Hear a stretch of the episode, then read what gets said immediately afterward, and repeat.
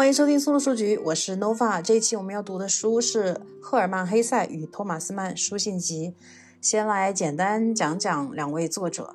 赫尔曼·黑塞出生于1877年，是20世纪欧洲最有影响力的作家之一。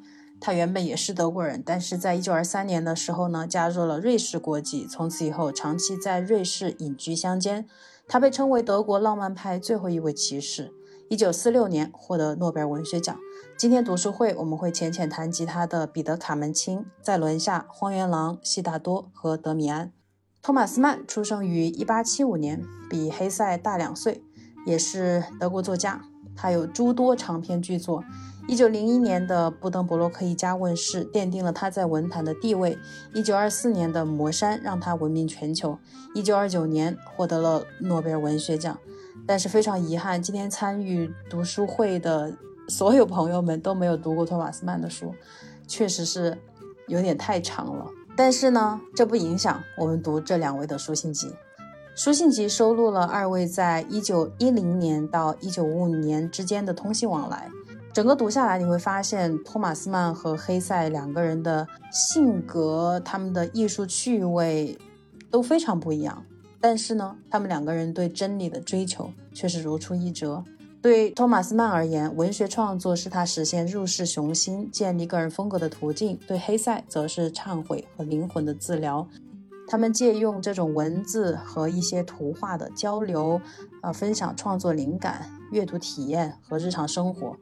两次世界大战前后，他们就战争的愚蠢、纳粹的野蛮行径和战时的国内外文学。多次通信，交换彼此的意见，也为战后德国和欧洲未来的命运感到担忧。他们生活在一个可怖的时代，但他们从未向绝望妥协。两人借由书信相互安慰扶持，在对方遭到外界诋毁时为其辩护。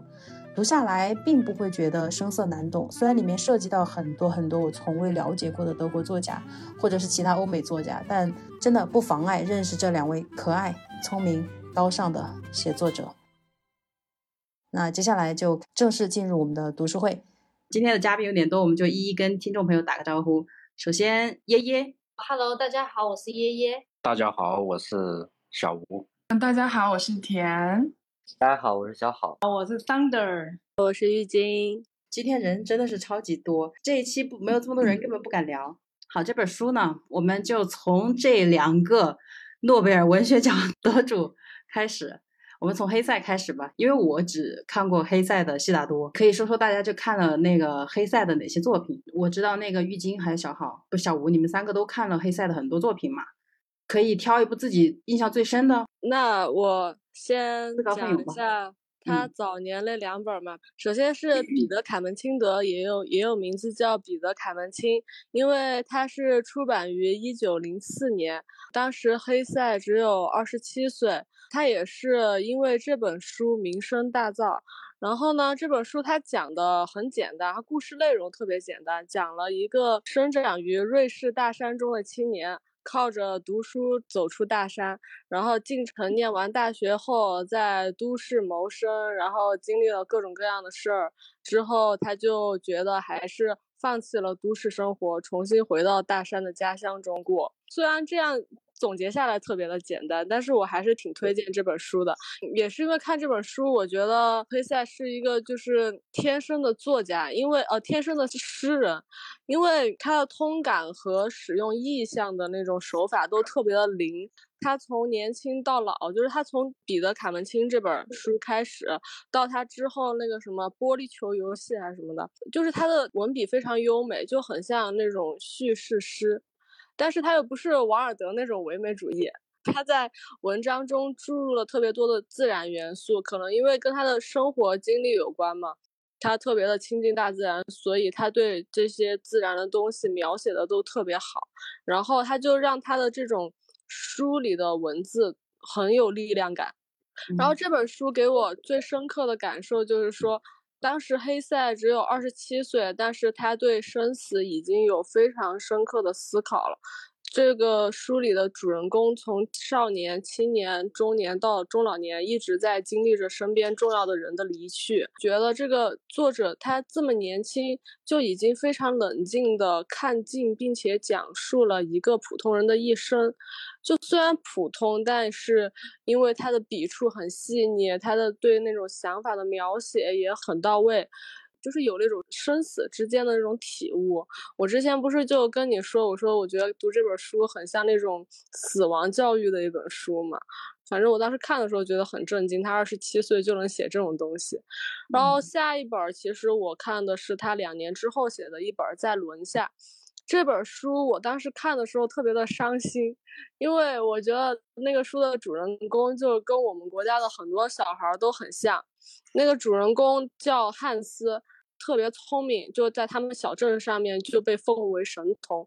他当时读的学校，还有他他家里人都鼓励他、激励他、监督他认真学习，各种 push 他。最后他被送进神学院，也是他很紧张的去考上了一个神学院。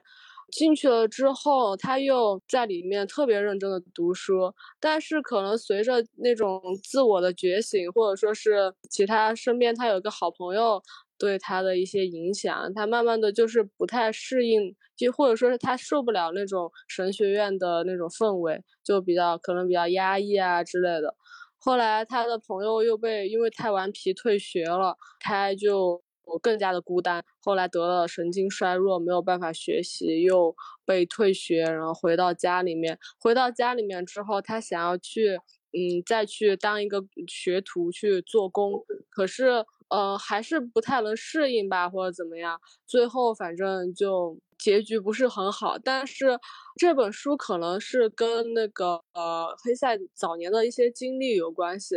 嗯，他让我觉得难过，是因为我觉得我在那本书里面看到了，感觉跟大部分的中国小孩读书的小孩很像，包括那些老师用的一些话术都是跟我们现在的老师差不多。比如说放暑假的时候，就老师会跟你说，你现在要是不学习，你就会跟其他的嗯在学习的同学拉开距离。呃，我要给你补课之类的。说法都非常像。其实，如果大家有空，我觉得也可以看一下这本书。但是，就是略微的有一点点的难受。从我看的，我后来看了《荒原狼》，然后看了其他的一些短的文章，嗯，但最后我还是比较喜欢悉达多。就是我最近又看了一遍悉达多，就是感觉是集大成了。就黑塞也不是特别像西方人，他真的接受了很多的那种东方的文化。我的感受大概就是这样。嗯，你们对他那个生平就是研究过吗？他就出生在一个宗教，应该说宗教非常丰富的这样一个家庭吧。对，是，对对。我就觉得他的那个家庭氛围应该是超级超级赞，就是东方西方，因为他们还知道老子，就是知道中国的这些哲学，嗯，然后知道印度，然后他们又生活在西方，就整个一个大融合。他父亲是基督，就是基督教的新教的传教士，是德国人，但是是生于阿沙尼亚。然后他的外祖父，然后也是属于基督教的传教士。那他的母亲生于印度，然后是个法籍瑞士人。我觉得特别精彩，他们家的这个背景。对，就是像嗯，赫尔曼能生活在这样的家庭里，他吸收很多文化的时候又很开放。我觉得这一点是，我觉得很多家庭或者很多孩子都。不太能够比拟的，而且我就觉得他可能就从小有这种培养吧，就从他最早年的嗯作品里面都能看出他那种人文主义特别的浓厚。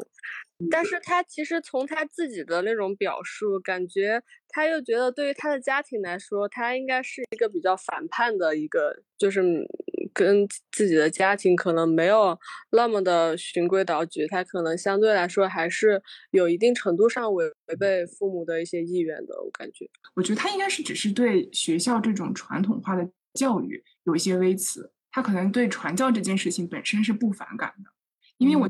用他的文字，其实也形成了另一种形式的传教。对呀，他反对他其实不反感这件事情本质，他只是对，嗯，就是学校教育这件事情本身可能有一些不适应，或者是觉得不符合自己的一个想法。嗯，还有那个其他作品想要分享吗？其他朋友们？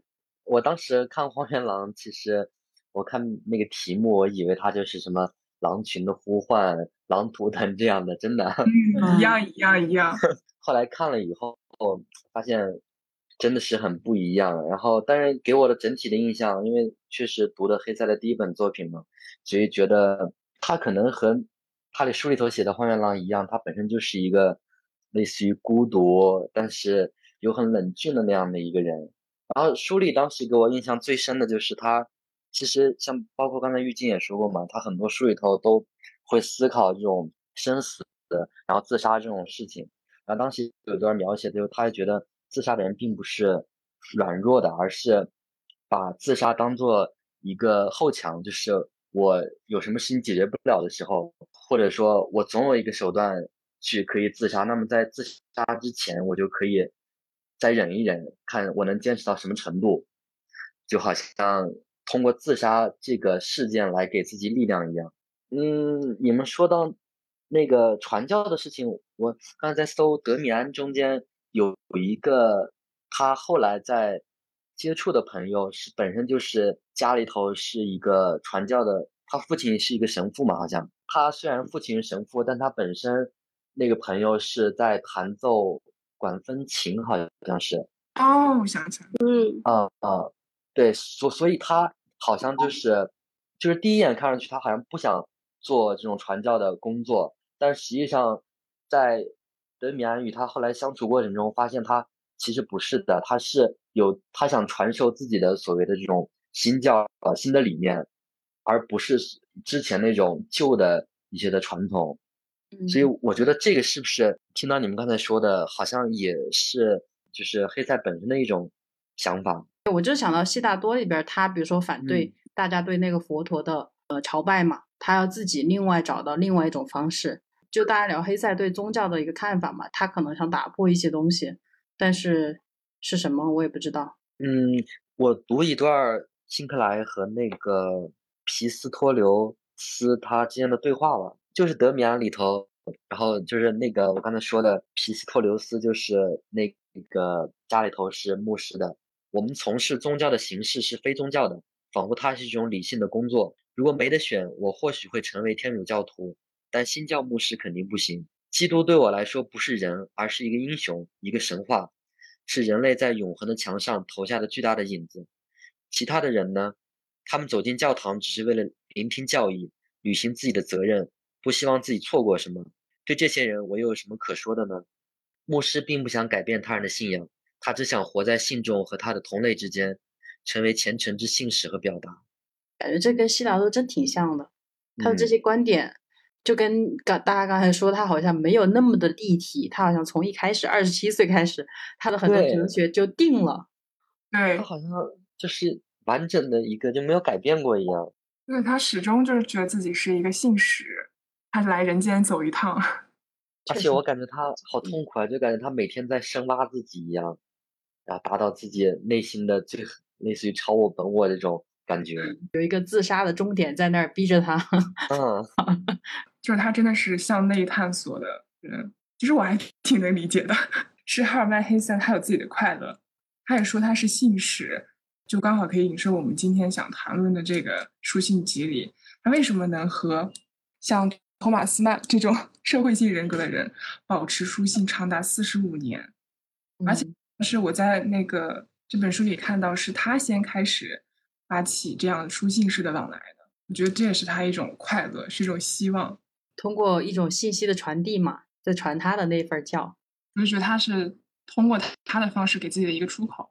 而且刚刚小好有说到他，反正就类似于就是他就是很喜欢以书信的形式。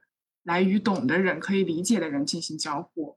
嗯，我觉得在那个时候写信应该是一种很常见的方式吧。嗯，应该是。除了他和那个托马斯曼，他还跟好些人都有书信集，是吧？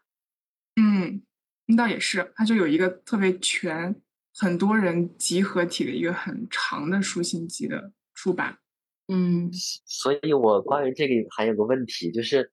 你如果要出版书信集的话，你给别人写的信，你要先怎么复印一份吗？要不然，你难道要找别人把你的信要回来吗？他们还在世的时候就开始出版一些书信集了，跟别人的。他们会不会先打个草稿，然后 再正式的写给人家？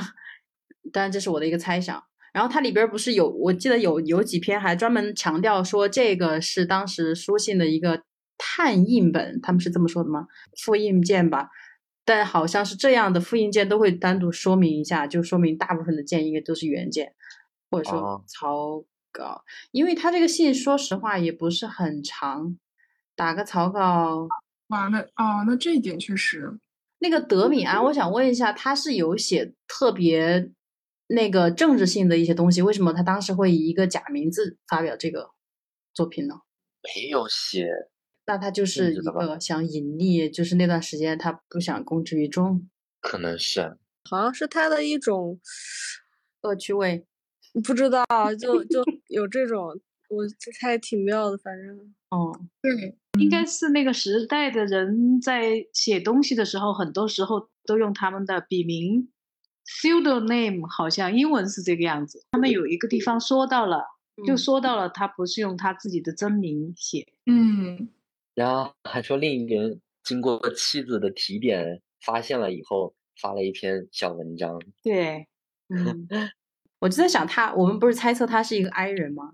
但是他还是愿意跟大家通信社交，然后再加上他那个他这一辈子写的那个书评评论文章，就是一个非常高产的作家。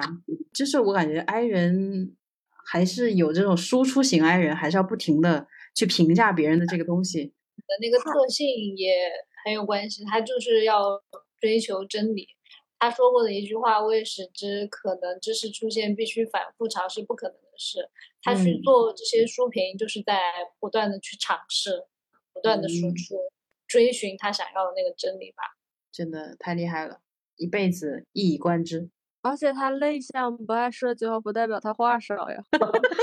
反正黑塞呢，我感觉大家就就先不论他当年的那些政治风波嘛，他后来就他去世以后，他是在美国就掀起了一段热潮的，就是六六十年代的美国正好是那种垮掉一代，各种各样的自由权利运动，他们就很喜欢很喜欢黑塞，就当时就赢得了这一波青少年的追捧，包括到现在，可能黑塞的受众是不是还是年轻小朋友要多一些？就是对自由、对自我的那种探索，非常非常灵的一些东西，感觉是一个很有青年质感的形象。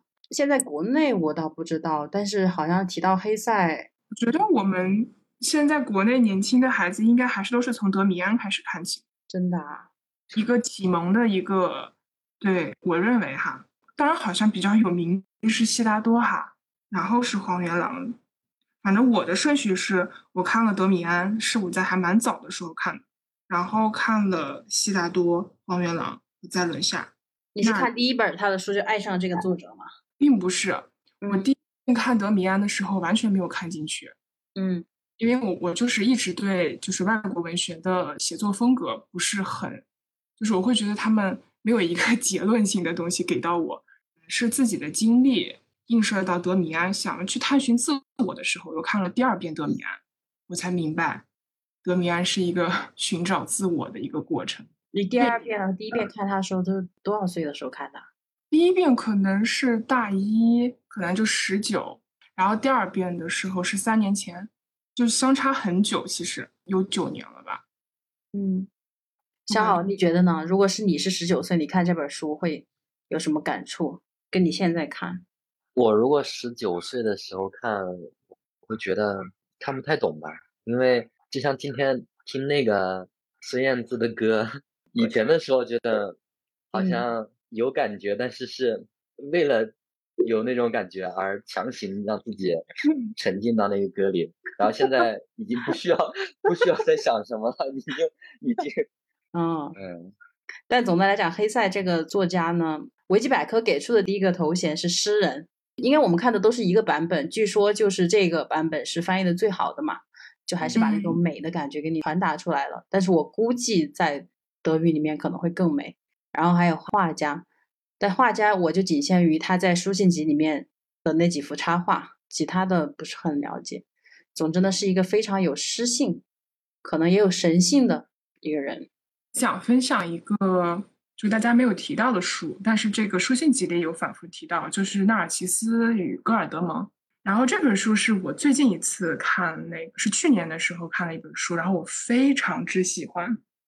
但是我当时看是因为他还是以这种交互的形式去撰写的，就是如他的书名儿，就两个人，一个叫纳尔奇斯，一个叫戈尔德蒙，他们都是也在对修道院里，然后共同生活成长的一对朋友。他们俩就是性格非常迥异，纳尔奇斯就属于 INTJ，而戈尔德蒙就是 ENFP 吧。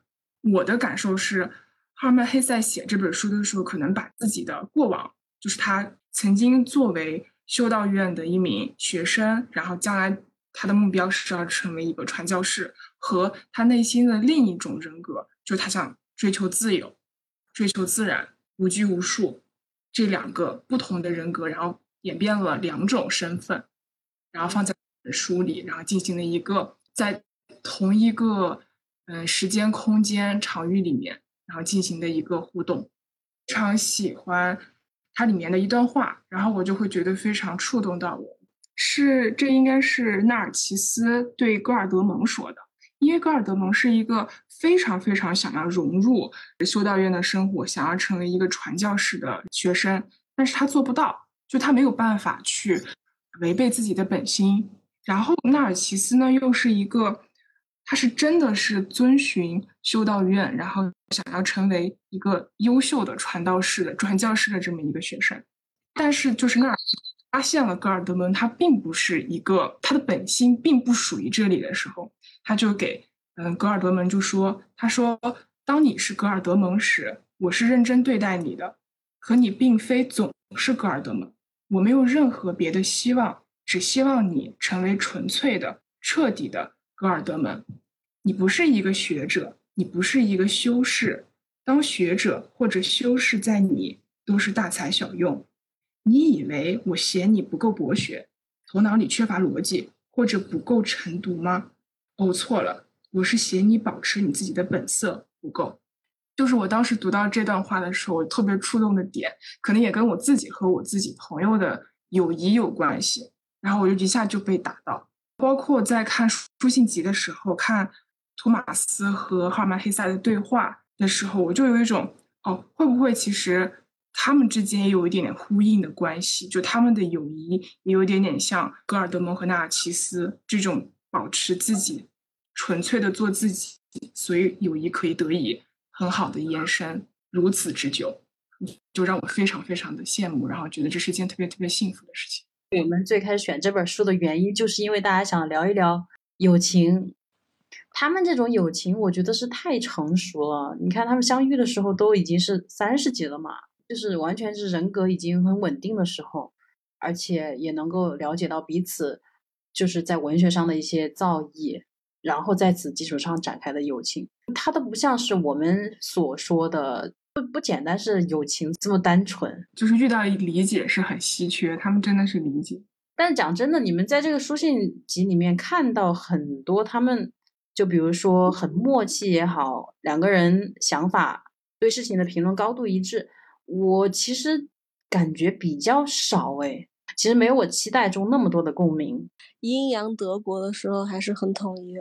我读的时候，其实我感觉是他们是被彼此的作品吸引到，嗯，就是他们出的书，然后一些表达方式，然后他们其实是很不相同，但是他们都是在为追寻真理去做努力的，嗯，然后我觉得他们之所以能。这么的相互认同，是因为他们各自都非常有独立的思考，他们自己就是一个很完整的人，然后他们才能够相互去欣赏对方的那种完整。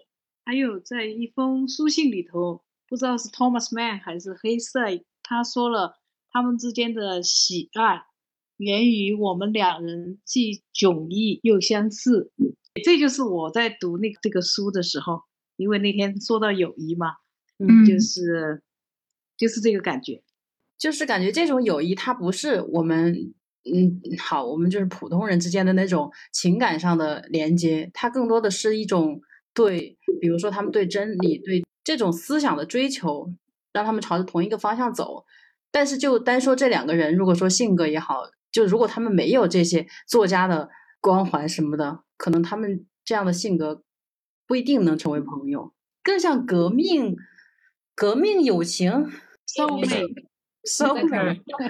他 们的情感发展历程的时候，他们其实是从啊曼氏开始流亡之后，频繁的与黑塞在瑞士见面相聚，然后曼氏的这个情绪、沮丧情绪得到改善之后，他们有同样的背景，都是背井离乡的流亡者，他们有呃共同的体会，然后也是彼此克服孤独，去面对当时的那个世界，才会彼此更相近。嗯。他们俩的那个在前半部分都很多观点都不都是不一致的，都不认可的，相互之间。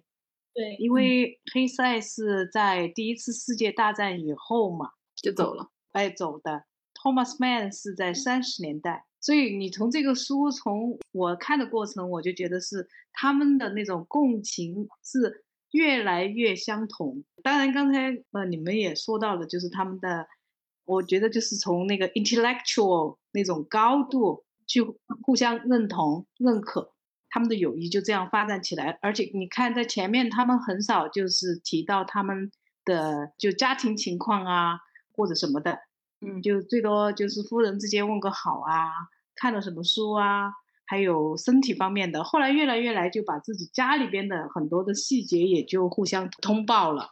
就你从这个书信集可以看到这个过程。他们的变化，所以可以去猜测，就是在黑塞走的时候，但是那个时候托马斯还留在这儿，其实他会不会觉得，嗯，你还不是一个纯粹的反战人士，或者是反纳粹人士，还是觉得赫尔曼还是多少有一些社交必须得在这儿处理，就是推测他们两个之前的那些所谓的观点不合也好，或者是人生轨迹还没有开始交集嘛。就是因为可能黑塞他是一个更彻底，他毕竟在那么年轻的时候就已经知道自己想要什么了，所以一战一开始就选择离开，而且他看得很清楚，给我感觉他是一个 prophet，是一个 先知。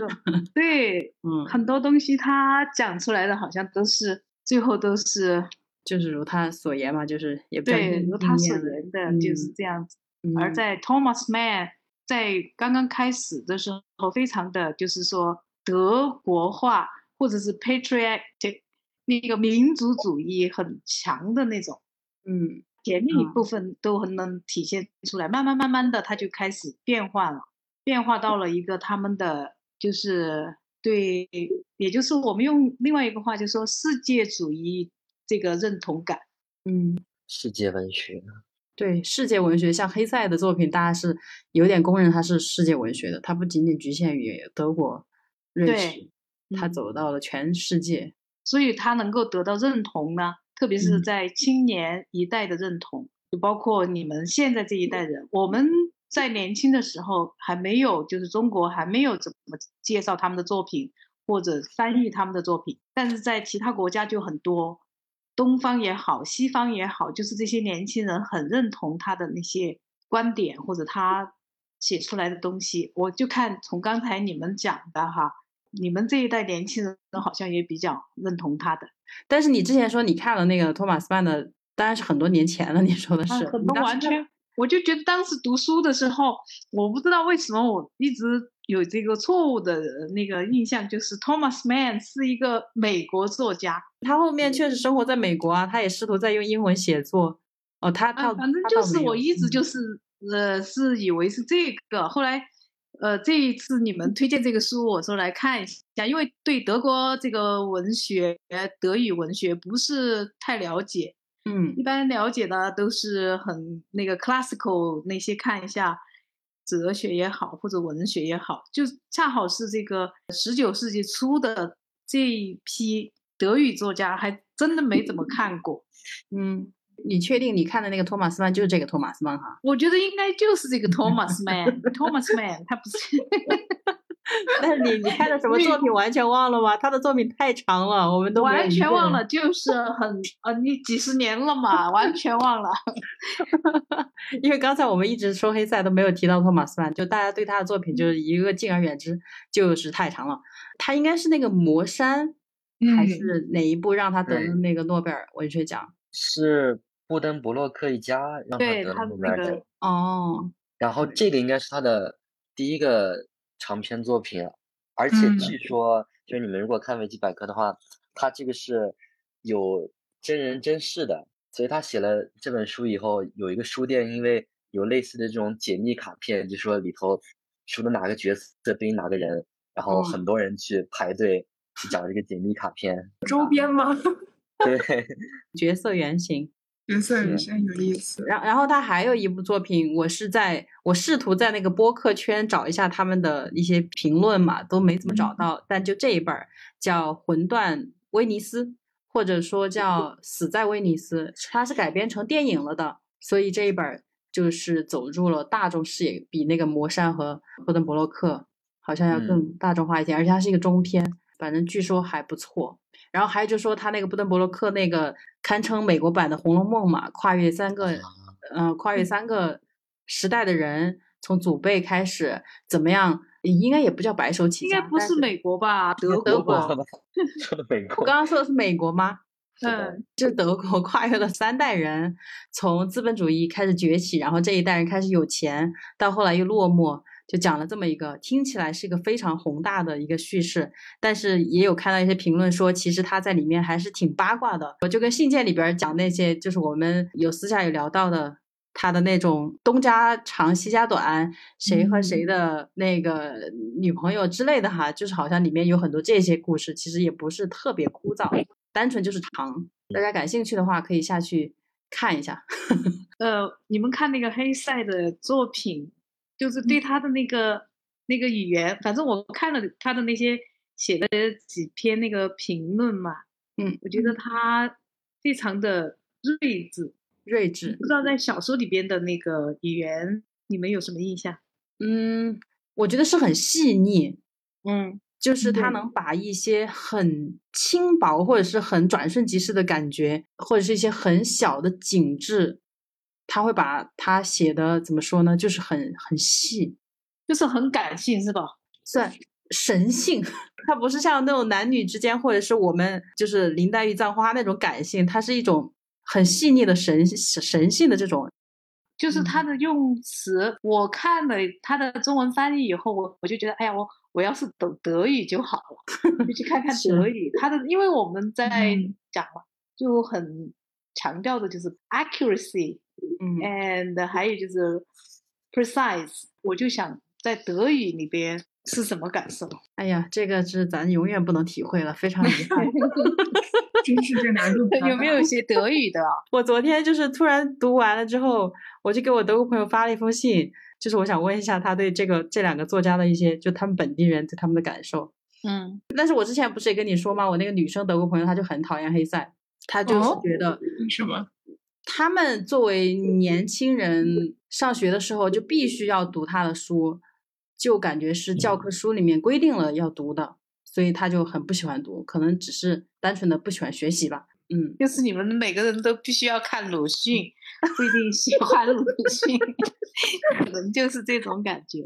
但是上学的时候不喜欢，那你你毕业之后，或者是你有自己的人生阅历之后，你再去看，那感觉真的哎完全不一样。那就不一样了，对，真的会，真的会非常不一样。对就被动的接受和主动输入真的太不一样。是的，而且这篇整个他们的书信集确实也让我想到了鲁迅啊、胡适他们那个年嗯代，就大家不停的创办新的刊物，想要表达自由，但这个刊物永远是几个月就停刊了，或者是有幸在某某呃里边儿不是有一个什么有钱的富人的赞助下。就是嗯对对对又又又开了这么一个刊物，就这些事情就让我想到啊，青青年，青年，对，就大家想要表达的那种欲望啊。我真现在的觉得现在也很像。现在的媒体就太散了，就是嗯，你很难成为一个。你说像他们这一群人办刊物的话，那应该是这一波人都会追随的，就不像现在很难有这么大的效应了。又说回到这个书嘛，就他们两个托马斯曼的，大家就自己下去感兴趣的可以去啃一下他的书，可能对那个年代的德国，因为他主要还是把情境设设置在德国，不像黑塞可以。黑塞有去过印度吗？他是出生在那儿吗？还是没没有？应该是他的妈妈，他的妈妈是生于印度。哦，他好像在那边有体验生活，他应该是有去过玩儿啊什么的。嗯，在那里参加了一个类似于现在那种冥想活动一样啊，就是瑜伽修修修习课那种。嗯，对，而而且我也很好奇，就是印度人对他的作品，就是那个书里面应该是说了嘛，就是很喜欢他的作品。然后还说那个托马斯曼，其实他的家族也是他妈妈好像要么就是出生在巴西，要么就是巴西人，我有点忘了。总之呢，他们两个家的一些共同点，这个是比较客观的共同点，他们都是处在一个多元文化的这种家庭里面，他才会多元，才会给他带来 openness，嗯，他才会开放。其实我有一个个人的生命体验，比如说像我，我出生在西北，然后西北其实它就是比较多元的环境嘛，就是我爸爸和我妈妈。分别是不同的祖籍，这个就像是我们那边也是比较多元的一个环境。比如说，举个小例子，你上学的时候，你可能左边的同桌是什么什么民族，右边同桌是什么什么民族，是非常嗯丰富的。是咱们成都这边应该也一样，我不知道哎，但是我觉得我重庆，我觉得没有那么大的文化差异，都很像。最大的差异是方言不一样，也还好吧，也还能听懂，就是每个地方有口音。但你说文化方面，我觉得应该都是一样的。对，嗯，那我们继续回到这个书信集。那这个书信集是记录了他们两个是一九零五年直到一九五五年这个跨度。书里写的是一九一零。刚刚那个就是他们一九零四年在慕尼黑见了面，然后他们见面的引荐的人就是应该是在第几分里头？不是大家记没记得？费舍尔吗？还是什么？对。就是那个出版社，就是说他办生日会嘛，然后托马斯曼邀请黑塞来他的家里头，虽然黑塞拒绝了，但就是那个出版社的老板，中间没有通信的原因，你看，包括第一篇开头不就写的是托马斯曼写的说，由于身体欠佳，我时至今日才能为你三月二十四的优化来信致谢，所以相当于他他之前肯定还是有信件的。那有一个研究就是说，他可能之前。没有信件的话，是因为黑塞前两任的妻子没有保存他人信件的习惯，直到一九二七年，他新来的秘书后来是妻子的话，才有这种保存记录的一个习惯。对，我翻到了那个他们第八十八封信，就是握您的手那一段。我常常想起在慕尼黑，嗯啊，菲舍尔夫妇住的宾馆里结识您的情景，那是一九零四年吧？嗯，我我再给大家那个念一个。就是说他们当时还单身呢，有没有印象？嗯，有印象。第一百一十五封，我结识您时日已久，那是在慕尼黑的一家宾馆里，我们应应出版人呃费舍尔之邀去那儿会面。当时您发表了首批中篇小说和布登伯罗克一家，我发表了彼得卡门钦。当时我们俩都还单身，对未来充满憧憬。我看到这儿，我就觉得特别真实，你知道吗？然后还有就是后面的第三段，他说：“现在我们都已垂暮，同路人所剩无几。”这是托马斯曼七十五岁贺信里边的这本书怎么说呢？这个书信集就是，如果你对这个两个人完全不了解，也是可以看看完之后，你就更想去读他们的作品，就这么一种感觉。而且读完作品之后，再想回来再看一遍。嗯，会会是这样子的。让我看这本书的时候，突然间对托马斯的，就是他的野心 有点点好奇，因为呃稍微看了一点黑塞，然后就觉得，哎，像黑塞这种性格的人是怎么能跟托马斯这种如此有政治野心的人成为朋友？就很好奇托马斯到底是个什么样的人。他们两个虽然在刚刚开始的时候很多观点完全不一样，生活那个背景也不一样。但是他们能够成为朋友，最重要的一点，我就是说，觉得是因为他们两个的那种高度能够互相尊重，嗯，就不像很多的人观点不一致，我我们就会争吵，我就不会接受你。我觉得他们两个能够做到这一点，是最关键的一点，就是他们之间的相互尊重，尊重对方的观点，尊重对方的人格。对，托马斯曼呢，确实他给人的感觉就是非常的伊人。非常的外向，然后要不停的入世去社交，去而且他又是出生在一个商人家庭，社交对他来说就是一个从小应该就是耳濡目染的技能，然后要去打通关系，要这样那样。他应该确实是一个很有野心的人，但是没办法，那个又是一个比较有节操的商人，这么说吗？嗯，我觉得大家一直在说，就可能我们追求黑塞的这种精神理念，但是我觉得你放到那个时候，大家应该都会像托马斯曼一样的。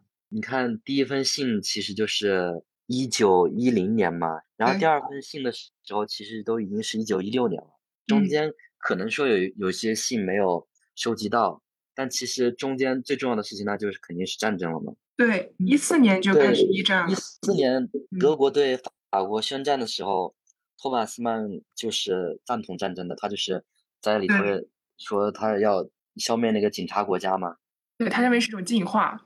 对，然后他给哥哥写的信里头也提到了说，有幸经历如此伟大的事情是完全没有预料到的，对此难道我们不应该怀有一种感激之情吗？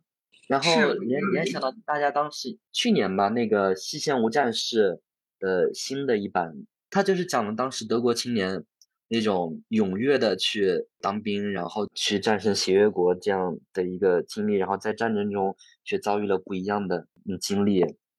我觉得你换到今天，而且一战的这种起源，虽然我历史不太好，但是你如果想当时在德国。那样一个国家，你也不可能以上帝视角了解到整个你说一些错综复杂的关系，你只知道哎谁谁谁被刺杀了，然后就要发动战争什么的，然后当时邪恶的沙俄，那我德国好像是正义的一方呀。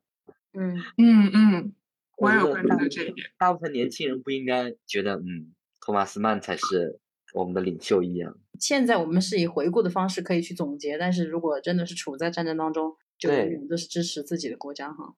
对，是是的，而且有一个就是一九一六年他跟黑塞通信，其实他一九二一年的时候，托马斯曼才跟他的哥哥和解。对，所以大概一九一七年底的时候，他哥哥写信说想表示和解，然后托马斯曼拒绝了，然后拒绝的那个回信的内容，我就觉得特别有意思。他说的是：“我整整受苦。”搏斗了两年之久，荒废了我最为得意的计划，艺术上陷入沉默，自我总结、比较、维护，不是为了在你口述的这一分没有一行字不是自以为是的信之后，抽泣着扑倒在你的怀里，可以想象那个场景就很傲娇的这种感觉，确实有一份可爱在。对，像黑塞去评价那个托马斯的时候，就是他是文儒可爱嘛，就是我们现在站在旁。观者视角觉得，可能托马斯是一个比较入世的人，他可能是个商人之子，而且偏政客。但是虽然现在已经是作家，但是在那个当下，应该在黑塞眼里，托马斯就文如可爱之人。然后托马斯会评价黑塞是一个太实心眼儿的人。书中就有这么两个关键词，然后对应的文字，我觉得很有意思。托马斯曼好像。能看到他的转变，看到他思想上这些变化，你会觉得他好像更像一个真实的人。然后黑塞的话，像刚才说的，哦，我从那个年纪开始到最后就一直是这样一个人了，可能很小就已经达到了顶峰这种感觉。对，很小就定性了。这个是家里有传教士的好处嘛？早早的，嗯，佛了吗？早早的佛了。不知道嘛？那个时候对西方人来说，接触东方哲学、东方宗教到底是一种什么样的吸引力啊？所以他会觉得哇，可能咱东方的哲哲学确实是比较厉害，让他一下看到了他身边同伴儿那些同龄人都看不到的东西。怎么说呢？有一个东西在引领他。我觉得他应该是世界观先于其他两个观的发展，嗯体验不到。体验不到，我觉得他就是我们现在说的，就是在 out of box，他他一直都是外围在看，所以他看得很清楚。托托马斯曼呢，就是就是在河中人，就一直都在慢慢慢慢的才看清楚，就看得到他的变化。黑塞就一直都好好像是站在很高的高度在看。对，那你说为什么我们对反而对一个充满神性、有一定高度的？赫尔曼·黑塞要更共鸣感更强一点，距离更近一点，但是对托马斯曼就了解甚少。按理说，托马斯曼有一个入世的过程啊，他的人生如此的跟我们的这么接近。大家都是想读一些我们达不到的境界，精神指引。我们就哎，你说你读一个这个心历路程，你自己都能预设的这么一个人的话，可能他更像是一个同伴的角色，不是一个引领者。是的，不知道一本书从国外译借进来是需要什么人在筛选它，什么人选择传播哪一本书，可能有一些更大的原因的。就跟 Thunder 说，以前黑色的作品没来中国，嗯，可能是最开始万一有人是先把托马斯曼引进来了，说不定，对吧？啊，有可能。还有就是托马斯曼，他那个不是得诺贝尔奖都在之前吗？嗯嗯嗯，对。嗯，要不是托马斯曼，这个黑塞可能都得不到诺贝尔奖。嗯，那么这个可能也跟他在就是整个世世界文学文坛的那个地位。他虽然在就是黑塞应该在德语文坛是很有名，但是后来不是战争期间也都受到排斥吗？嗯，禁吗？他没有影响到美国去，就是可能他的影响就是在二次世界大战以后，还有在他得到那个诺贝尔奖以后，人们才开始各个国家可能才在翻译他的作品。有可能，有可能，因为我看嗯苏运杰的时候，都是他的东西在美国好像没有太大影响。对，一开始德语国家有影响。不就是说给推荐了吗？对对对不是在他那个推荐的出版的。对对，在美国去出版嘛，后面。嗯，因为曼是非常懂得入世的道理，他很会经营自己的书，还有出版。黑塞我觉得就比较佛系，哎，他因为你看托马斯曼总是要加入那个文学那个学会啊，这样那样的，嗯他有一种想寻找那个组织的那种 idea 哈哈观念，嗯而黑塞就不是，他就是一个一个人很先进，就像你们说的一样，他就生活在高处，高处不胜寒。所以我说那个托马斯曼他多少还是有点商人的 那个属性，他要去联络，他一直让那个那个那个什么黑塞加入他们那个什么文学文学 会啊，不是在有几封信都在劝说他呢。特别搞笑，人家说不去，对，就是不，不就是不。对，傲娇。他们俩还挺互补的，一个社会化完善的非常好。关键是托马斯曼他这个我们现在说舔狗嘛，他还他人家还很专一，就是哪怕人家再怎么拒绝他，下一次又是亲爱的，亲爱的黑塞友，我又来了，三顾茅庐呢。就是能互相欣赏嘛，才会这样子。如果不是互相欣赏的话，肯定就不会有持续的书信来往，也不会三呃不停的写信，不停的亲爱的亲爱的。而且其实从生活化这一方面，就生活化友谊上，也只能从托马斯曼身上看出来，他的信息其实还是稍微的带了一些生活的小俏皮呀、什么的。他会去关关心，他就很羡慕黑塞的那栋漂亮的房子，然后好羡慕你的漂亮房子以及周围的风景啊，我很想念呢。小细节我就会觉得托马斯曼很可爱。而且到永远都是后来他们都有啊。那个黑塞不是写啊，每年那个呃春夏的时候，就有很多的人到他们那儿去参观，要想进他们家，嗯对，经常有客人来，拜访者太多了，而且永远都是托马斯曼在拜访黑塞。因为他们只能在中立国见面嘛。但你说的那个黑塞，他没想过去美国玩一下？哎，后来好像那个黑塞说他不爱出国玩了。他身体不好嘛，眼睛也不嗯好嘛，每年都要去温泉呢、今年我又要去，哎，那个地方叫什么？巴登。巴登，那个是在欧洲很有名的，瑞士的那个，就是大家去做温泉浴浴的那个，不是俄国的很多小说都写到吗？那些嗯贵族都要去，不管是你得了什么病，都去靠那个温泉来养。嗯，对我看的时候，我觉得好想去啊。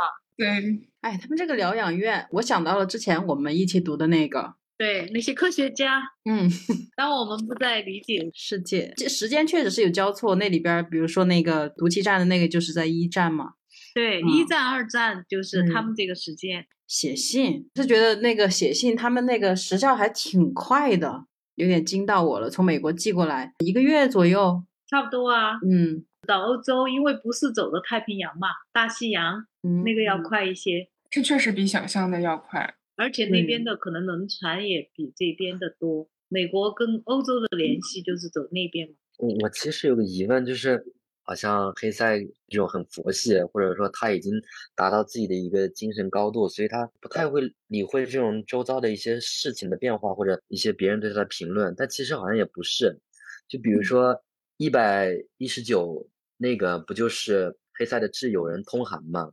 然后那个注里头写的托马斯曼在日记中对此事简单评论到，又是这一套，就感觉好像黑塞经常会干这样的事情。为自己辩解，就可能有人类似于诬陷他，或者说诽谤他什么的，他会给自己的友人发通函去维护自己，去给自己澄清。我觉得他的那个胡系的话，是要跟 Thomas Mann 他们两个之间的比较，肯定还是要坚持自己的观点，他不会就是说就有放弃。我认为就是因为他站的比较高，而且他也不想去。跟这些人争什么？但是他要把他的观点、他的想法、他的思想全部展现出来。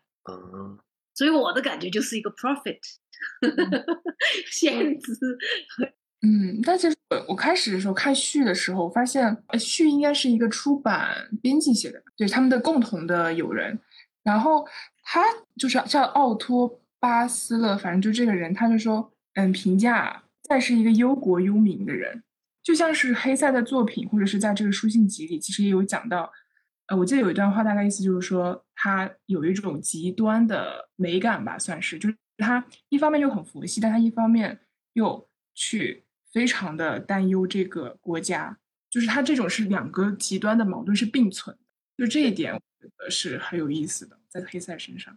那那也就是说，他的作品一直都在体现这种两种极端情绪的撕扯。是是的，是的，反正我的阅读体验一直都是这样。嗯，包括像书信集里面一百六十一页，应该是第二十篇，就是黑塞写给曼氏的。他就说，大概就是讲德国发生的很多事情。他直接说了一句：“实际上我并不关心。我得承认，这回德国发生的事不像在战时那样让我揪心了。我既不为德国感到担忧，也不为德国感到羞耻。实际上我并不关心。我觉得他就是在关心。”嗯，就说他说，对一体化的呼声越高，我越相信大自然，相信被集体意识摒弃的那些功能的合理性和必要性。就他这里面又提到了大自然，包括后面，嗯，他又说到，我的所思所为是否德国，我无需置评；一则我无需摆脱自己身上的德国气质；二则我认为我。的个人主义，还有我对某些德国恶习和空话的抵制与仇恨，进行他们不仅有利于我本人，也有我的同胞。就他字里行间里字字句句说自己不关心、不在乎，但是字字句句又在希望同胞们、国家的具有德意志民族精神的人们可以明白些什么。那我觉得，其实托马斯曼和黑塞对德国的情感应该是。不一样的，有没有可能是本质是一样的，只是表现形式不同？你的不一样指的是什么呢？不一样就是感觉托马斯曼好像虽然最后中间有一段时间他回不去德国，但是他其实内心是一直我觉得是想回去的，并且他不还说后来说过我在哪儿德国就在哪儿吗？但是好像能回去的时候他不回，大家都劝他不要回去。对。他的那个民族主义，我觉得还是在的，就是比起黑塞，黑塞真的可能这么早摒弃，就是已经看到了这里面的一些无可救药的东西。嗯，感觉黑塞就是感觉他是就特别神性，他就是在俯瞰，与其说他是爱那个德国，还不如说是悲悯那些，就怜悯那些人。我觉得他更多的是对人类的一种爱。我想补充一个，刚刚田说到那个黑塞，他又很。两极分化的那种，他其实自己也有提到过。他在一百三十四封信里面给呃托马斯曼说的：“您知道我一向崇拜生物的两极性，所有我热爱喜欢的东西都有两个相互矛盾的灵魂，他们吸引我，赢得我的心。我和您的关系亦然。其实他自己也是知道他的这个特点。对，包括像黑塞的。”基本上他的所有作品也都有这种两极性，我觉得他真是把自己的性格特质运用的淋漓尽致。他的作品真的就一看就是一个人，所以他用那个德米安化名没办法。嗯，然后当时是托马斯还去问了编辑说：“请问这本书是谁写的？”可能已经猜到了吧，然后他就特别想知道这个人到底是谁。然后当时是玉晶提问的吧，他说他好羡慕黑塞可以在心理情绪问题的时候跟荣格聊一聊，就直接跟荣格聊，我的天呀！你们对那个荣格的那个了解多吗？可以讲一下，这个也挺感兴趣的，因为现在大家对心理学只知道荣格心理分析这关键词。但比如说他是哪一，他大概什么时候成名的呀？他们俩在一起的时候，就他们认识的这个阶段，应该他就已经挺有名气的吧？确实不太了解具体的细节哈，只知道这个名字。对，对呀，就感觉这些文人怎么说哈？就就算他很落魄了，他没钱了，但是你觉得他的社交圈子还是这么的尊贵。尊贵，好这个词就非常妙。但是我觉得怎么说，我不是很知道荣格的，就是具体的一些就是年月啊、生平那些，我只是大概了解他的一些比较妙的事迹。他不是那个心理学人本主义流派嘛？好像是他最早是他跟那个跟弗洛伊德是。还是比较投缘的，就是可能两个人还是观点比较一致的。但是后来随着荣格的他的一些研究和他的一些思考，他跟那个弗洛伊德的一些想法可能就背离了。反正就后来两个人可能就也不能说是分道扬镳，反正各有各持己见吧。后来荣格就慢慢的形成了他自己的一个那个人本主义的那种心理流派。他越到后来的时候，他对那种东方的一些，也是印度的一些东西很感兴趣，就是佛教啊之类的。就他的非常广，他对神秘学的那个研究非常深。他应该有研究过什么像塔罗牌啊、呃炼金术啊这些，都应该有点研究。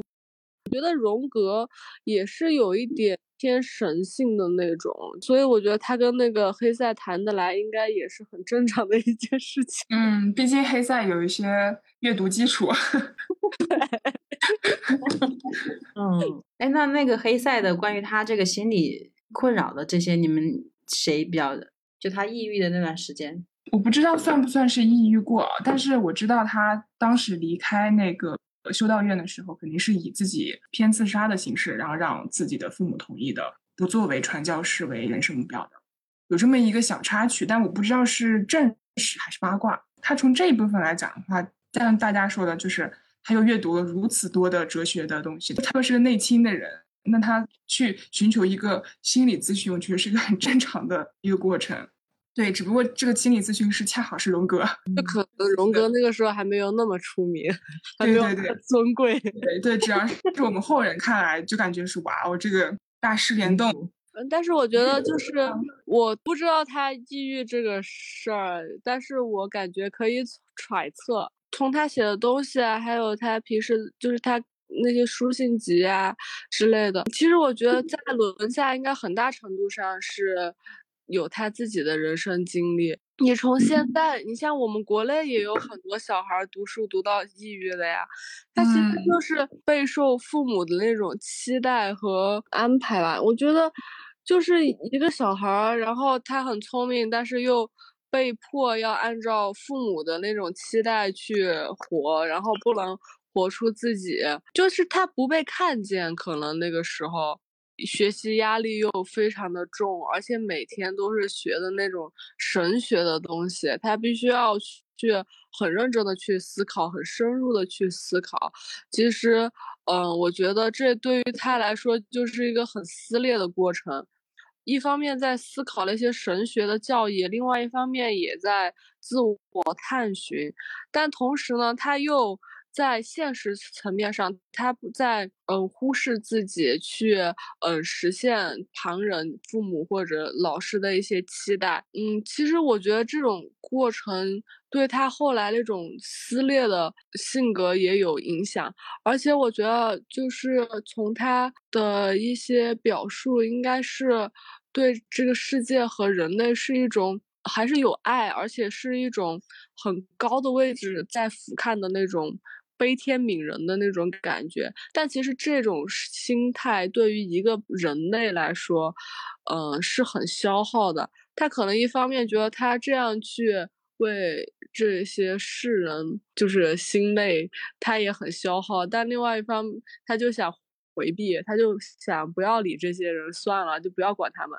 但另外一方面，他又无法控制自己，他必须他还是因为内心的那种对世界的爱吧，然后就要去关心啊，去考虑。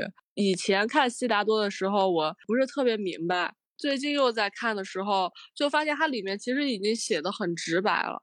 他去找那个佛陀嘛，去学习的时候，然后他后来他又说他不能跟着这个佛陀学习，他要找到他自己的。他最后答案就是他原文写的是：答案是我，我要学的既是我的意义及本质。在世上，我最一无所知的莫过于悉达多。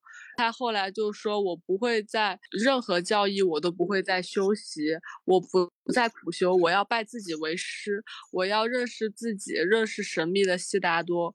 所以其实我感觉他后来可能就是那种可能自我觉醒了或者怎么样，他开始去反抗，然后开始不让自己去呃完成父母的一些意愿，或者是父母想象中的自己，而是成为真正的自己。”包括心理分析吧，都是我觉得是对一个自我的探索，感觉像是已经达成和解了，但不知道为什么后来的人生还是感觉过得还是很辛苦。嗯，因为后来毕竟世界太动乱了，你做不到袖手旁观吧，还是得拉扯。是的，是，所以就是刚刚讲到那个在轮下，他说他看在轮下的时候觉得非常痛苦，是我看的时候的前，基本上到最后结局之前我都非常痛苦。就是，但是我印象最深刻的就是那个结局，结局就是他离开了修道院，然后他就去做了一名类似于工人这个身份，有一个画面就是大概讲的是。在日落之时，他和一群工友，然后结束了一天的劳作。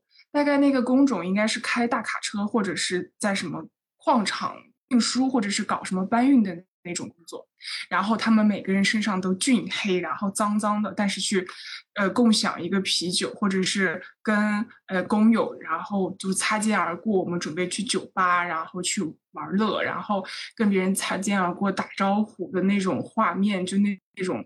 生动的那种场景，然后就让他一下子就觉得和自己在修道院的生活真的是完全不一致。但那一刻，我就觉得他是开心的，他由衷的开心。就那一刻，我就会觉得在轮下给我的意义就到了。但是他后来的时候，最后他还还是无法跟那个现实的世界，就是做一个像那种乐于眼前的。工友，他后来还是就是离开了，就是去世了。反正我当时看着，我觉得就是 what，但是我觉得可能跟他自己的有自己的投射吧。就可能他后来离开修道院，我觉得黑塞可也是过去融入那种嗯更加现实一点的生活，但可能后来发现自己不合适，然后就按照自己的想法和心意在生活了吧。对他还是会有那种，就像这个在轮下这本书一样嘛。但类似就是一直是你成为轮下之臣了，你就终身轮下，他就有一种可能还是有种羞耻感吧。毕竟有点跌跌落神坛的那种意味在。然后我觉得这一点主要是想 Q 他跟就是其实跟托马斯有一个共性，他这个共性的点就在于他们都不是很适合或者是适应学校这种比较体制化、比较规则式的教育。然后就是因为他们都有一个类似于像辍学，或者是嗯没有继续在正规教育上往上走的这么一个路径，但他们有非常多的要表达的，嗯，比如说有商业才华、政治才华，或者是文学才华这种才华，所以他们其实我看书信里，呃，序言或者是他们整个的过程中都有一种弥补感，就他们想弥补自己可能在正规的教育里没有拿到一个所谓的啊高学历，然后。成为一个精英主义的这么一个，他们用他们自己的其他的方式去去达到了一个打引号的成就。感觉这个思路好耳熟啊，应该也有其他作者也是这种思路，走出教育，但是我要最后我要证明我比你更牛逼。对，还是可能会也反正也能理解。是他们还是挺勇的，就是家庭背景都挺好，但是要选择那个黑塞，他的第一份工是卖书，好像是。嗯，书店的对，托马斯曼也是一个什么？托马斯曼忘了，反正也不是一个在他家族看来那么大的一个事情嘛，就都去下基层了。下基层，对，在轮下不就是下基层的意思吗？这种真的是没办法，人家就注定了是哲人，就早早的就摆脱了教育，就是学校正规教育，他就是把所有人都削成一样高嘛，把你弄成一样的形状。但他们就是注定不是这一波人，他走到真实中去，自己去总结人生。真的难以想象他们经历了什么。早年这种敢于反抗那种体制教育的这种性格，其实奠定了他之后敢于去对抗，或者说是敢于不顺从整个那个德国大的环境。我觉得其实是有一定的影响的，因为，嗯，我觉得就从读这本书，我感到，其实我有从他们两个人之间感受到那种力量。就是在一个那么动荡的环境，或者说在一个大环境，呃，那么不好的时代，他们还是愿意坚持自己认为对的东西。因为其实，在我觉得，在当时的德国，想要做到像他们两个这样的话，其实是需要很大的勇气的。特别是托马斯曼，他。一方面，其实他的家庭条件，他的家庭背景很好，嗯，他就算不坚持自我，或者说是选择向当时的政府低头，他其实处境也不会特别的艰难，可能比他后来的经历要好一些，但他还是要坚持自己的看法，哪怕就是说被排挤啊，要流亡啊，都没有屈服。我觉得很多时候，一个人他的存在就。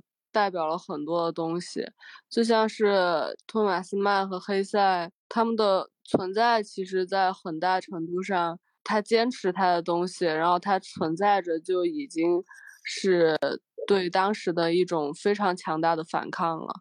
看的时候有获得一些力量，其实，但是呢，就是我觉得能找到这样一个知己，你的存在能有另外一个存在来呼应你。太难得，而且真的真的太难，太难得。你说他一个人独立于世，然后写一些伟大的作品，找不到共鸣。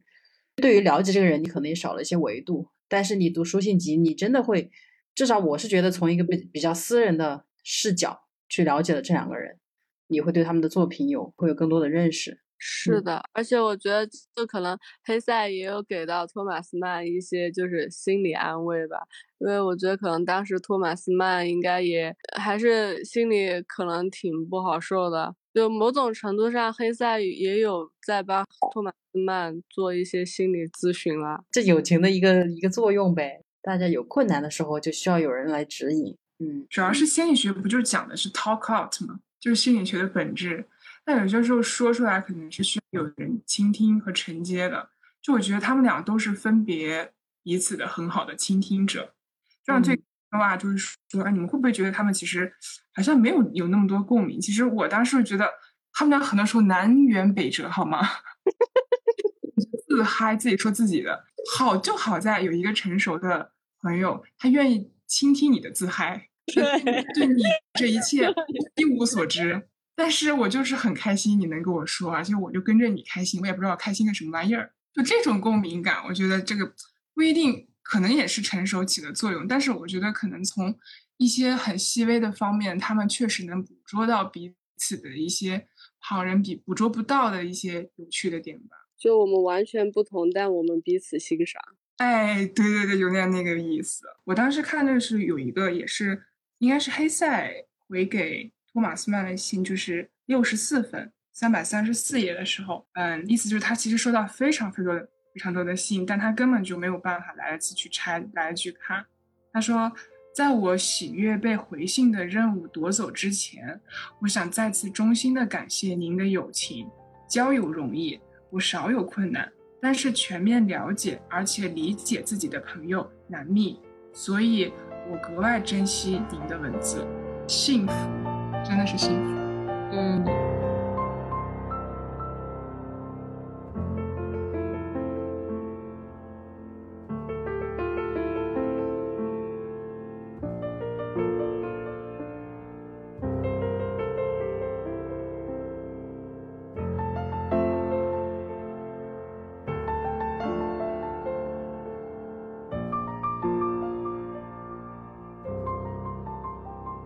再来分享一些自己标记或者是划线了的一些有感触的内容吧。我觉得一个人差不多说一个部分，就是从自己做笔记的那个小吴，你怎么今天又不讲话？这本书是你选的，在听呢。那你为什么要选这本书？可以先分享一下吗？就我很喜欢黑塞，他很多感受觉得就很能理解，比如他的那个精神危机，他有时候就会很痛苦，但是他是向内，他的那个他自己希望的跟现实之间有冲突，嗯，然后他就很痛苦。你对这一点非常有共鸣啊！对对对，然后他也是个那个喜欢深度挖掘自己内心的人，而且还有一个小事情。他在瑞士住的时候，会有很多人去拜访他，到后面就打扰到了他，然后他就在他院子门口写了一个，就是谢绝来访这样之类的。然后有一次，他有一个很好的朋友准备来找他的，然后到他门口看到那个牌子之后，然后人家就回去了。后来他知道这个事情，就特别自责，嗯，就他有问题，他就喜欢就先怪自己，就这种。他也是一个过度反省的人，对他的那里边也说了，就是他那块牌子，就是讨厌的人仍然会来，但是那个好人就走了 那一句，他应该就是在说这件事情吧？对对对对对。嗯，那你从你开始吧，咱们就不再继续表达对他的热爱了。很显然，我们都很喜欢他。那你就分享一个这个书信集里面印象比较深的段落，就是那首诗，可以念，但有点长。那你就你可以念一下你呃最感触的。他的第一小节其实就四句，但是就觉得特特别好。嗯，字母有时我们拿起笔在白纸上写字，字意各不相同，大家都识字，是个有规则的游戏。就这四句 我就觉得很好了，因为他把那个他写字，然后他联想到游戏这些，有时候我也就会觉得像那些文字什么，就。被有些人好像就玩弄于股掌之间，文字在他们手上就变得很廉价，然后在有的人手上，文字它就就很纯洁，嗯，救赎人心哈。啊，对对对，对，这个是他们作为文字，他们这个也是文字工作者，肯定是非常有感触的一个落笔写写下来的东西对人的影响。我是属于诗歌刚入门，我还没有特别能 get 到，我需要花很长时间才能理解那个诗在讲。对你们，你们在读诗的时候在读什么呀？就是现代诗，其实我有时候不太能 get 到那种一些比较，也不叫意识流，就是没有前后文的，突然来一句，除非有一些非常能打动到我内心的一些描述性的语句，或者是哲思类的，但很多现在是我都我都读不进去啊。我和你一样，就只能打到我的我才能 get 到，打不到我的，我就觉得我读了几句话，可能就一本诗集。就那为数不多的几句击中你，可能就就够了。反正我看诗集是这样，就可能看完一本，然后自己很喜欢的、很击中你的，就那么两三首、三四首，但是后面就会一直想到它。嗯，因为我也之前也想过，就是读书会可不可以拿一本诗或者是一个诗集，但是估计非常难讨论。但我觉得诗歌可能很多时候真的是一个个人的感受。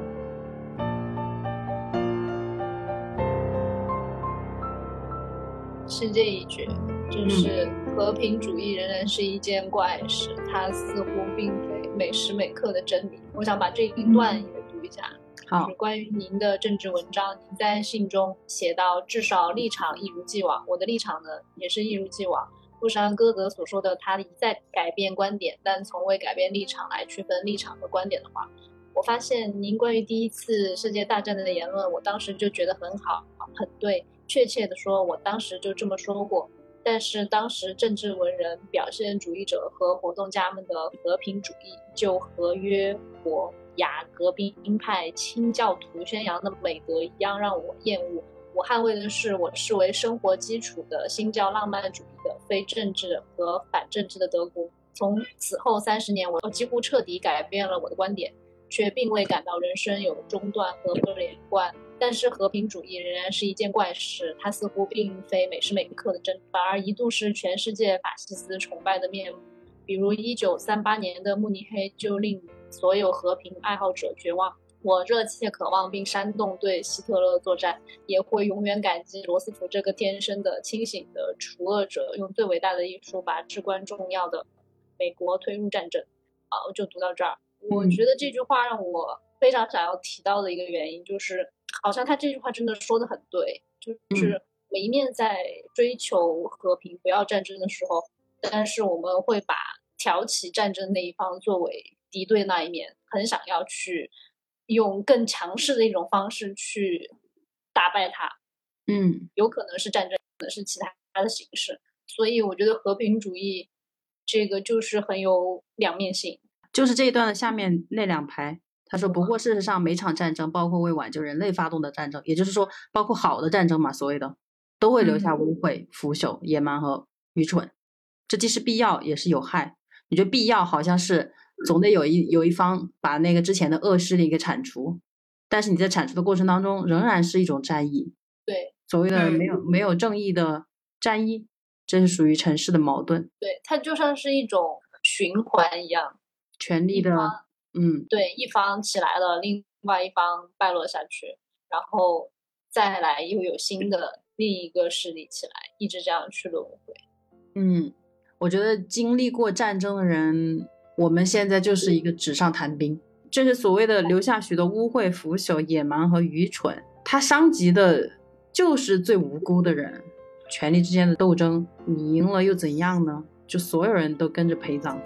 就感觉哇，不敢想象。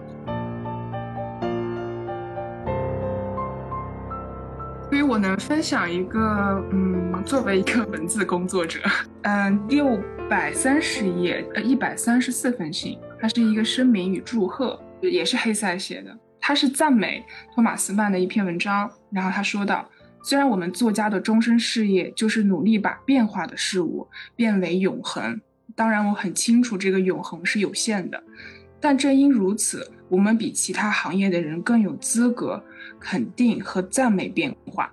然后写了古老的魔法之母玛亚，我不知道这个是不是圣玛利亚的意思。然后后面就想写到了他的那个之前爷爷读的那个两极性，就是一个自我剖析。然后他还赞美了托马斯的一个工作：严谨、度、勤奋与耐心。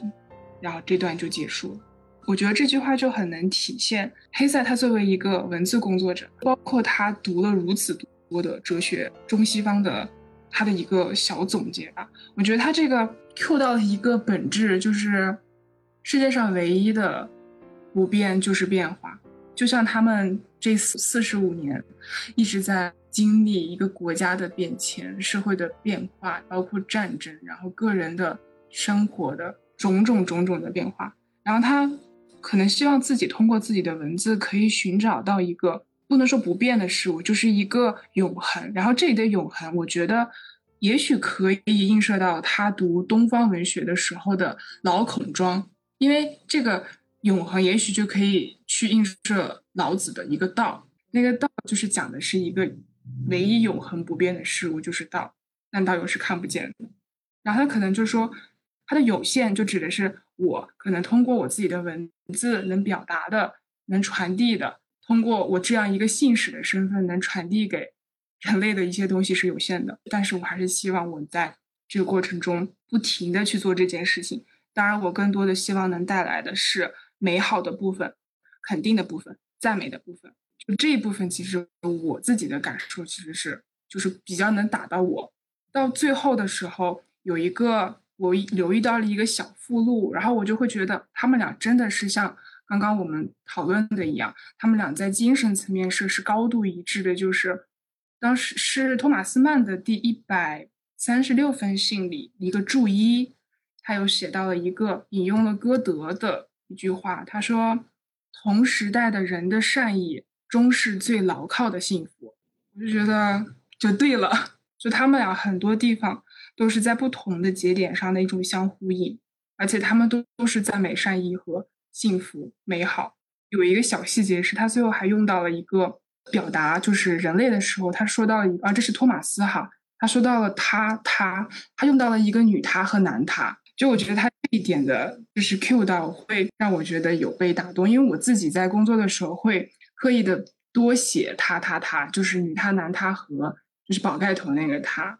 仅仅用一个单人旁的他去替代，就是这一部分的时候，我也会觉得很有意思。然后就又想到一个八卦吧，不算是八卦，就是说，可能在托马斯他自己就是认知里，他应该非异性恋，但他选择了异性恋这个过程，所以他可能他的视角就是他可能视角上就是很横向维度又打开了一个视角，就是他可能会关注到一些不同的群体，从从人类维度，然后性别维度不同的群体上的认知，这一点可能也是他们两个之间吧，就是这种不停的。就感觉他们俩 好像囊括了很多很多很多的东西，然后想要传递给我们，就希望我们能多去感悟，然后多去体会。嗯，这个八卦，托马斯曼他是比较 喜欢，就是小男生，就是说他有一次对着他自己的儿子，他儿子可能就还是个小朋友，然后说他躺在床上就是没穿衣服嘛，他就觉得这样一副身体非常的美，一种难以言喻的美感。然后还有一些其他的就是比较年轻的男性，但他也就仅仅只是有类似这样的一些评价，好像本人并没有说是要很明确的出柜还是怎么？对，没有，嗯，对，但是他的孩子好像是有两个，有一个是男性房，一个是女性房。哎，我的一个关注点哈，就他有六个孩子，我就去看了一下他老婆是在哪些年生的这六个孩子。这可能是我本人比较关心的，就觉得天呐，生六个孩子就意味着可能你从你二十二岁到三十五岁这个期间，就是一直在生孩子、养孩子、大带小这样。嗯，好，这是你的那个点，就是不是在他眼里是真善美这些就是最永恒的东西？我觉得他也在探索，他也不知道，就是希望大家都会有这种探索的精神。对，我觉得这是本质可能。我分享一个比较简单的吧，就是三封信里头，托马斯曼在最后写的那句话，说：“花季真美啊，天已暖如六月，雷雨频频，我期待着夏季来临。我天生喜爱夏天。”就是读到这儿的时候，我虽然可能不太适宜，但是我想到了绿皮书里头那个帮他改的那封信，里面有这样的描述，就是。当我想你时，我想起了爱荷华州美丽的平原，我们之间相隔的距离使我意志消沉。其实我觉得在信件里头，你会突然想到跟别人分享一些你觉得很美的事情，而其实它可能很小，但是你想在信里头跟别人分享，我就觉得这是代表你们关系很好，代表你想迫不及待的想跟他分享这种平常或者说很小的一种喜悦吧。嗯嗯，我可以再补充一些吗？我勾了好多这种，说今天是复活节上午，我打算种大丽花，此后肯定会有游客闯进来。这个季节，本地区遍布游客，全都心醉神迷的在湖边游逛。嗯，然后还有狂风大雨摧残我们的花园嘛？嗯，然后这个我也小红书也发了，和今年夏天好像就这么完结了。还有他说那个就是下雪那个呢，他说那个雪。化了又下，下了又画。发现我就是不是会太能关注到这些细节点，然后这样子我就觉得特别的开心。啊，我我搜到了，不会 care。嗯嗯，越是无法实现这个想法，在我的脑海里越是美美丽完整。我们居住的地区一片白色，雪下了又化，化了又下。嗯，我很喜欢这些，就是一般都会是在那个结尾的时候就突然描述一下这个，然后就就是一种。怎么说呢？还有一百一十十三那个，我希望您还能发光很久，直到您健在，可以找到我就能振作起来。如果按黑塞这种性格的话，他其实可能一般不会，除非是很关系真的关系很好，要不然我感觉他不会表现出来。因为之前就看今天发在那个里头一篇文章，就说他和罗曼罗兰的关系嘛，就中间有一段，因为他们共同的证件吧。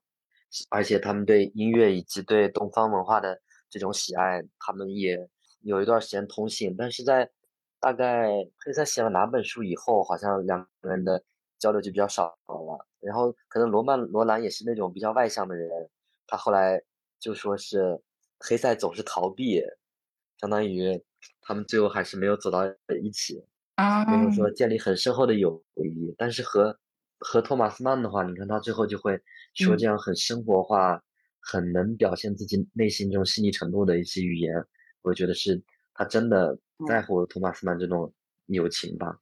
对，因为这样就不再是单纯的我们只是智慧上的这种交碰，就是生活当中我们也是朋友，这个可能就是我们平常所谓的友谊，就反倒可能更接地气一些。我刚刚就想说，他们呃发这些内容就有点像我们现在彼此发微信，今天又看到一个什么，嗯昨天又看到一个什么。对呀，你想这封信要一个月才能到对方手里，我描述一下今天的天气有什么意义呢？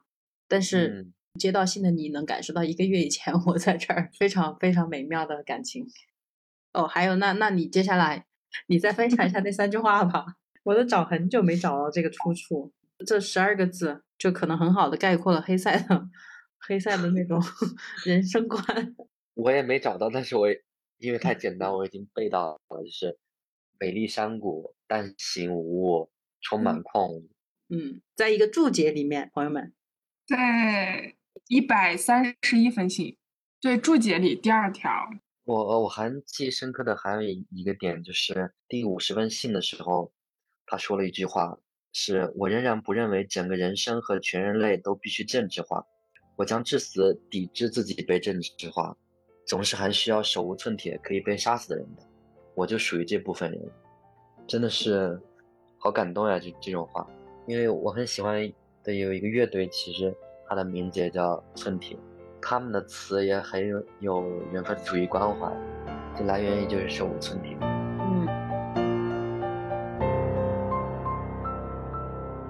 我想分享那个，就是关于黑塞的一些反差萌，也不叫反差萌，就是他在一百二十二封信里面写说，呃，托马斯曼家附近有一个那个学校主管跟他说，他们学校搞礼堂，要在礼堂里面搞五个浮雕，然后要在下面挂他的那个格言，用他的那个诗，用黑塞的诗，然后黑塞就在那个给托马斯曼的信里说，他说他。想了一下，他想这样回复，他回复的那个主题就是建议对方不要用他的诗，就是有一段他写的是，我不是政治家，更不是预言家，但我可以想象贵校、贵市和贵国在或近或远的将来可能会受到某个专制独裁政权的压力，复辟军国主义或法西斯主义的。这时，贵校礼堂墙上尽管有美丽的浮雕，但是下方的名单上却有一位每个专制独裁政权都会立即列入黑名单的作家的诗。充满激情的热爱国少年很快就会确保下一位特派员听说贵校有这样一条辱国名带，到时候校方不仅要斥巨资请人。凿除明代，而且恐怕还要因为选了此位作家及其诗句而遭受更为恶劣的困境。我当时觉得这一段读的特别的触动到我，因为我觉得首先他的那种预见性吧，或者说他那种前瞻性特别的厉害，甚至他能够写出就是那个爱国少年会去出卖这件事情，都能够想到这种细节。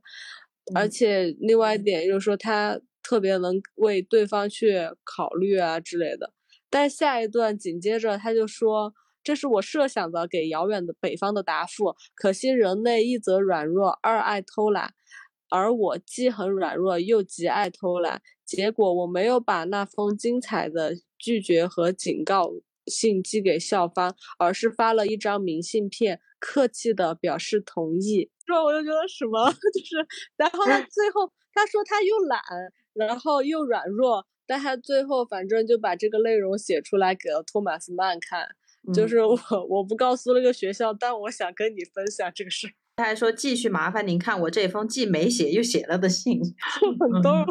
嗯，对，就是我觉得有时候就是他那个信已经是一九五几年写的了，可能人到那个年纪有一些聪明，就是那种聪明是。那种保护自己的聪明，就是我已经不提点他了，就那种感觉，但还是很可爱。反正是要不说他的那个预言家呢，人家是，他还说他自己不是政治家，不是预言家。我觉得他知道他是自己是预言家，就是谦虚一下。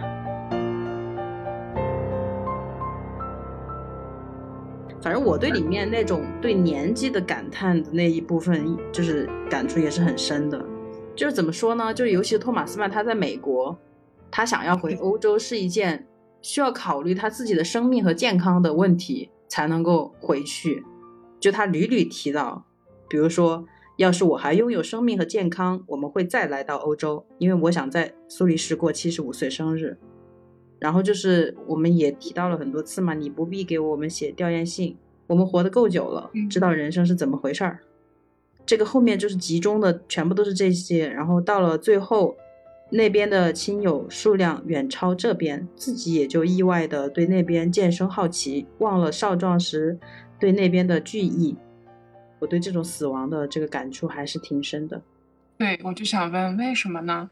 因为你现在还年轻呀，就是觉得你很多事情你想做，就真的没有办法了，受限于老年之后你的身体，比如说眼睛看不见了。尤其是托马斯妈妈，我觉得他怎么这儿也是问题，那儿也是问题。直到最后一次，这个信突然戛然而止，他的倒数第三封嘛，也就是说经文您那个生病，我感到非常就担心他生病了，然后希望他战胜病魔。然后下一封就是给他妻子的一封慰问信，就是你你隐隐就能预见这个事情是迟早要发生的。作为七十几岁的两个老年人，每一次吧，感觉都会问啊，身体健不健康啊，怎么怎么样。我不知道，就是很感，就是很有感触。这个就是一个非常我们所有的精神思想再丰富，最后还是要就是困在我们的这副身体里面。而且他们的两个的那个思想又是这么的锐利，就感觉你还有很多想表达的，但是就是无奈，就是身体就是不行了。在这样一个月一个月一个月的这种间隙交流当中，可能对方就在这一个月内就走了。确实会有。我不知道我算不算是一个不恐惧死亡的人，或者是我是一个不见棺材不落泪的人。我就会觉得，如果想就是细化到现在，确实也会觉得，比如说你现在会突然间发现，原来你一天只有二十四小时，但是你可能有个别时候想做的事情还蛮多，但是你发现你没有办法，你这一就是你做一件事情这一天你结束了，类似于这种情况，也许可能就是。就是说就当下而言的话，其实是会有这种，对啊，就是感觉时间不够，对，时间不够。嗯，这里面也有另外一段哈，就之前小好你分享那个生活再悲惨，一想到有您结伴同行，我就感到心情舒畅。然后在这一段之前，呃，当然这个地方有点，他也有点开玩笑的口吻。那个托马斯曼就说，在美国，他说他自己很忙嘛。他不过您知道，这个可爱的世界从不让人闲着。信息、书籍、生日、刊物、周年庆典等等没完没了。若只是想要打发日子，根本无需工作。但总还觉得嘴里没味，我得尽快找点新笑话上午做，至少有理由说抱歉，我太忙了。而且祝姐说她这句话是用英文说的，就是多少有点那种开玩笑的感觉。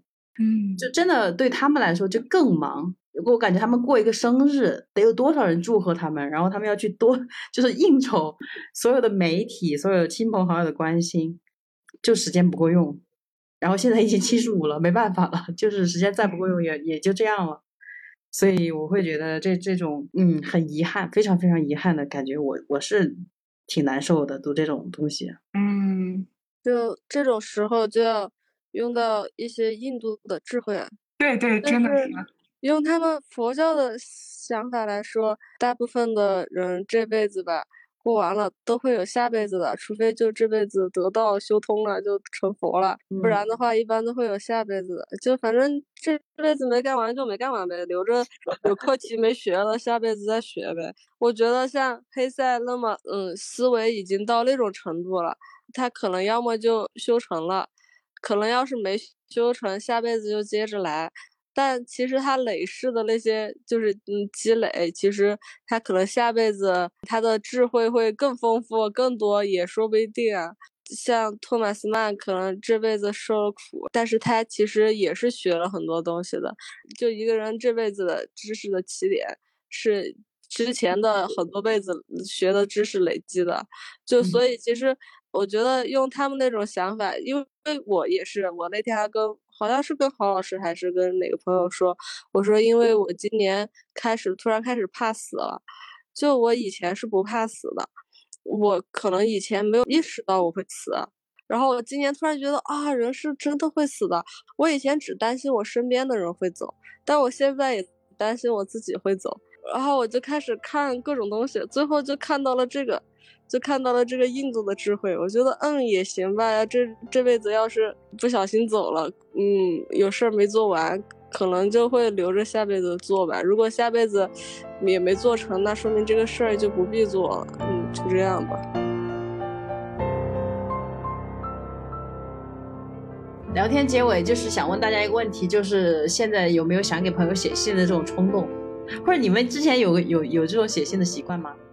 我我有哎，就有有的耶。嗯，主要是因为我有时候有很多话，我要是跟别人说，我是说不出口的。非常直白的话，我甚至不能用中文说，我我必须得用我粗鄙的英文说。我是挺喜欢写信的，但是我觉得现在就是时间跟托马斯感触非常深啊，事情可真太多了。但是我不会这种，就是如果我们都还能够很轻易的见面这种情况下，我是不会写的。可能我离开成都了，我去到另外一个地方，然后大家可能一年都不会怎么见到了，我就会写。以信件整篇文字的形式去表达的话，嗯更有思路一点。像平时我们微信聊天、即时聊天都是片段片段的，我觉得是不成段的。但是用文字的形式，用信件的形式的话，它更能整理你自己的思路，然后也让对方明白你想表达什么。嗯，你你们不会有写完一整封信再读有这种羞耻感吗？有啊，所以从来不会读，直接给人啊。然后我我不会，我还会欣赏好几遍，我会的假的？真 真的假的？真的啊！我现在都会去回看我以前写的信，我是带着那种就是看我曾经是这样想的，然后我现在是怎么想的，有那种做对比的感觉。我会看我的信，啊而且我甚至会觉得我现在可能写不出来这么好的句子了，那倒也是，有些写不出来这么细腻的那种情感了。我会有这种感觉，就以前可能会情感更丰富一些，现在有时候会也不叫佛，或者说你现在看多了，你会有一点麻木。但是看以前的，会觉得那个时候自己反倒是更多愁善感也好，还是说文思泉涌，反正就是那种话很 多，我不嗯，会有羞耻感。我觉得今天这个聊天就到到到里差不多，我们就 say goodbye，然后我们下期还感兴趣的呢，我们下期再来好吗？我们就拜拜喽。好，拜拜。对，好了，下线了。